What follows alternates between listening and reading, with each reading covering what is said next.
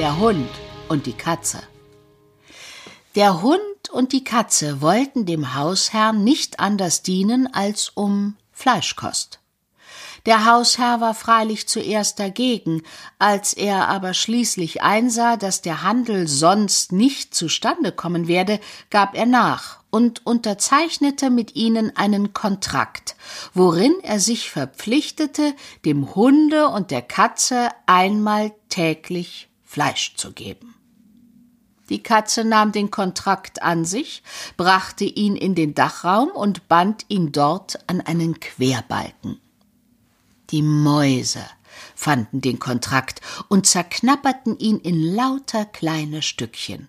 Nachher, als der Hund und die Katze zum Hausherrn gingen, um von ihm das versprochene Fleisch zu verlangen, da wünschte er den Kontrakt einzusehen. Weil aber weder der Hund noch die Katze ihn vorzeigen konnten, ließ sie der Hausherr das Fleisch nicht einmal riechen. Schließlich entbrannte zwischen dem Hunde und der Katze ein Streit.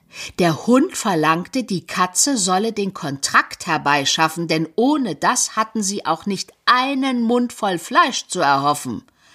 Weil aber die Katze den Kontrakt auf keine Weise herbeischaffen konnte, so wurde seit jenem Tage der Hund zum schlimmsten Feind der Katze.